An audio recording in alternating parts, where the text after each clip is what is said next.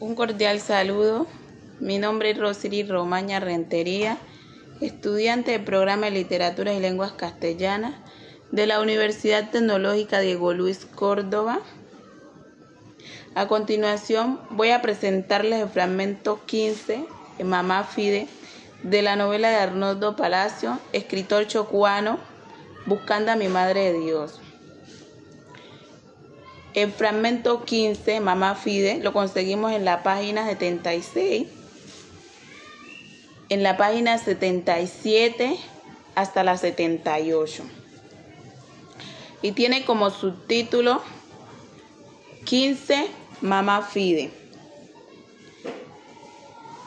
Y dice así, hacia el amanecer me desperté, arrullado por la lluvia. Me senté me restregué los ojos. A través de las rendijas grandes de las paredes vi el río crecido, llegando al pie de las palmas. Cristo.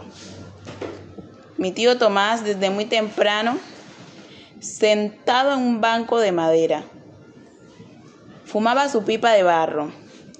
En el corredor, en silencio, pensando. Nadie interrumpía esa hora de meditación. En general, mamá Fide, mi mamá y mi tía Carlota, Petronita, mujer de mi tío Tomás, también se sentaban a fumar y a pensar. En la casa contigua, mi tío Fabián y mi tía Dolores se sentaban igualmente a fumar y a pensar en su corredor.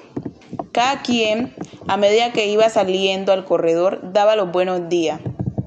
Era algo casi ritual al amanecer. En ese momento en el que el mundo parecía removerse con pájaros, corrientes, estremecimientos de árboles, los marranos, las gallinas. Hablaba poco esta gente. Una que otra palabra se escapaba como de un monólogo. Por ahí a las seis las mujeres se agrupaban en la cocina a preparar el trago de café antes del desayuno. Los hombres, los hombres bajaban al patio detrás o frente a la casa para rajar la leña. Los muchachos se encargaban de darle de comer maíz a las gallinas. Cuando había grano en abundancia, se daba también a los puercos, los cuales a la hora de preparar el desayuno, se colocaban debajo del fogón, desde donde recibían las cáscaras de plátano. Mi tío Fabián, una vez que se había afeitado, con un barbera, el río subía a nuestra casa a saludar a su sobrino, quienes le ofrecían su traguito de café, como a él le gustaba, bien espeso y dulce con el amargo del azúcar. Frase esta última de él. El día empezaba, pues pero como el río había crecido, los muchachos no teníamos aliciente para organizar programa, ir a pescar, ni mucho menos bañarnos. Por otra parte, una llovizna persistente imprimía en nuestro ánimo cierto aburrimiento.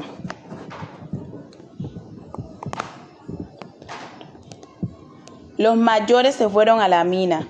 Unas dos o tres horas más tarde cesó la lloviznita y salió el sol. Nosotros sabíamos que mi mamá Fide no se había ido hoy con mi tío Tomás, sino a su canalón particular en el punto llamado Plojim, a la vez que vivía con sus hijos, ya todos mayores de edad. Ella mantenía su independencia viuda desde muy temprano. Había resuelto no separarse de sus huerfanitos. Mi mamá Fide había, sido había sabido mantener ese lazo. Cuando le empezaron a nacer los nietos, se ligó aún más a su gente, a tal punto que Eleazar, el primero, se lo había apropiado por completo. Los demás seguíamos por el mismo camino, y Elíasar se nos convirtió en una suerte de hermano mayor. Mi mamá Fideo nos mimaba y nos permitía acompañarla a donde iba. Y a las más grandecitas, como Elba y Anabeiba, las llevaba atado los nietos, pues la aferraron más a la casa. Hubiera podido cesar de trabajar, pero el trabajo constituía un hábito para ella. Y vivía como un verdadero cuerpo glorioso. Nunca hablaba de dinero, ni de comprar ropa, ni de lucir un par de zapatos, ni de desear que comer esto aquello. Entonces, Cel, fruto de su trabajo, tampoco ahorraba un centimo ¿Acaso no sacaba un grano de oro ni un tomi de platino? Su haber lo repartía entre sus hijos y nietos. No daba dinero constante y sonante, entre otras cosas. Ni mi mamá ni mis tíos los hubiesen aceptado. En cambio, cuando iba al pueblo, mucha comida, sobre todo carne de res y de cerdo panes en abundancia, tabaco. Además nos traía regalito a los nietos. A este una camisa, a este un corte de tela, a aquel una pampanilla, a aquella un par de zarcillos de oro mandados a hacer especialmente. Una vez me trajo a mí un sombrerito de fieltrero rojo. Nosotros nos manteníamos literalmente pendiente de mi mamá Fideo. Y como ella no se preocupaba de sí, se contentaba con su valleta y su tetero. Mi mamá y mis tíos la aprovisionaban de ropa y le servían su comida. Cada cual indistintamente una vez le obsequiaron un traje calamanco, pues la puso muy feliz. No nos contaba cuentos, no nos refería anécdotas de la familia, más bien nos enseñaba cosas prácticas. Nombres de plantas, sus usos, sembrarlas, aporcarlas, a trabajar, minar, a trabajar mina y cuando nos invitaba a su canalón nos poníamos dichosos. Mamá Fide nos convida al canalón. Si hace sol, allá los espero. Al quedarse la casona vacía, nos sentábamos todos los muchachos en el corredor de, a espiar la salida del sol. Viendo la llovizna, teníamos las caras escurridas, ya casi para llorar. Parece que se acabó, murmuraba alguien. Alguno bajaba al patio, ponía la cara al cielo para probar la intensidad de la llovizna o asegurarse de que había pasado. Tú, tú había está cayendo. Nos quedamos adormecidos, abriendo y cerrando los ojos, dejando caer la cabeza sobre el pecho y levantándola.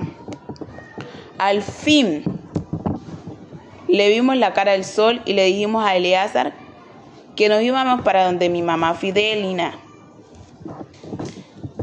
Bueno, pero se van, es para donde ella, no se vayan a distraer por ahí, buscando tentaciones. Sí, hermanito, respondimos en coro. Nos vamos a llevar los plátanos y el arroz del almuerzo y un pedazo de queso, dijo Elba. Bueno, aceptó Eleazar. Dentro de una batea se echó plátano, arroz, una cabecita de cebolla, de cabeza de poleo, culantro, vija, ají piqué, en un matecito sal y en otro manteca. Nos apoderamos de una sartén, de un viejo machete sin cabo, de un tizón prendido. Detrás de la casa se abría el sendero conducente a la quebradita la cual desaguaba precisamente en el rabo del canalón de mamá Fide. Detrás iba yo, ya gateando, ya en cuatro patas, chambimbeando, la fragancia de los bosques húmedos me alentaban. De trecho en trecho me sentaba tratando de localizar algún nido de pájaro al alcance de mis manos. Me llamaba sumamente la atención los chicapozos con sus alitas como seda de vidrio y me parecía triste saber que muchos de esos que estaban ahora volando morirían al anochecer. Según mi tío Rey, había una raza de achicapozos que nacían y morían el mismo día en que nacían. ¿De veras? Mi tío Rey sabía muchos misterios.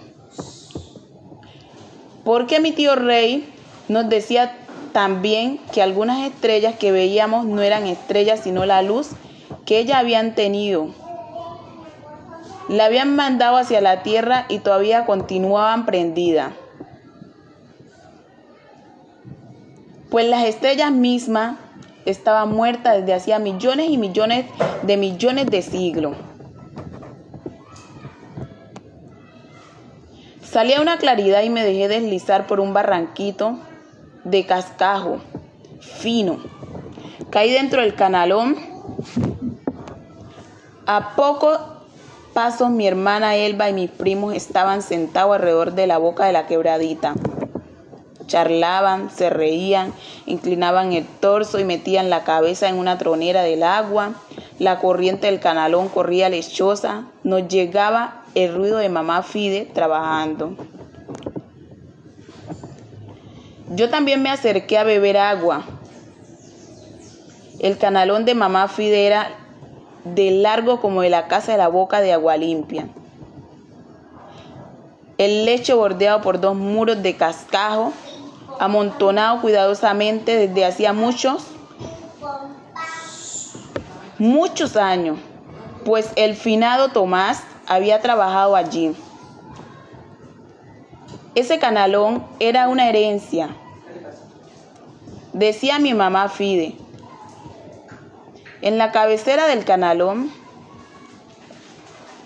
más alta que el parado de un hombre, había una paila, había una pila alimentada por una cangrejera, pila grande con muros de barro bien cimentados que daban hasta cintura y se desvanecían hacia atrás, de suerte que en caso de llenarse la pila, el agua pudiera desbordarse hacia otros sectores. Por un tubo hecho de un trozo de palma al que se secaba la tripa llamado cañuto. Es el agua que sirve al minero para ablandar y remover la tierra metalífera que se ha de lavar para despojar del oro, el platino, en polvo o en gramo. Mientras no se, mientras no se necesite, la corriente se le mete al cañuto un tapón consistente en un pedazo de palo grueso. Es decir, se tranca la pila.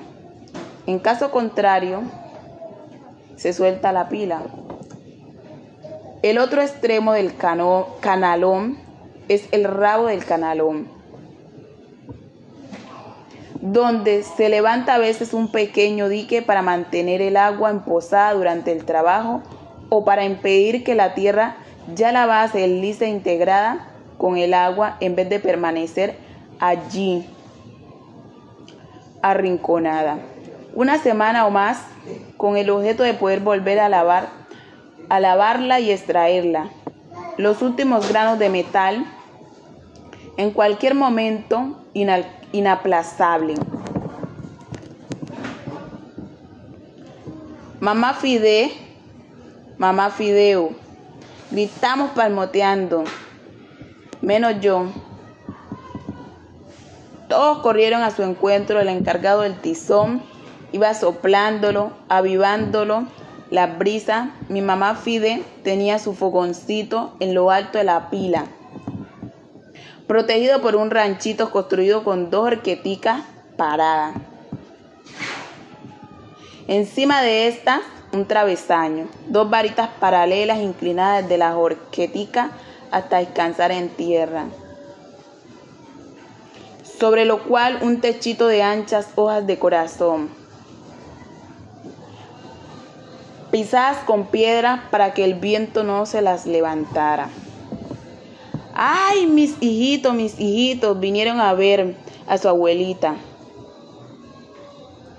Y toque que no tengo nadita, nadita que darle aquí. Eleazar les dijo, Eleazar les dio el almuerzo antes de venir.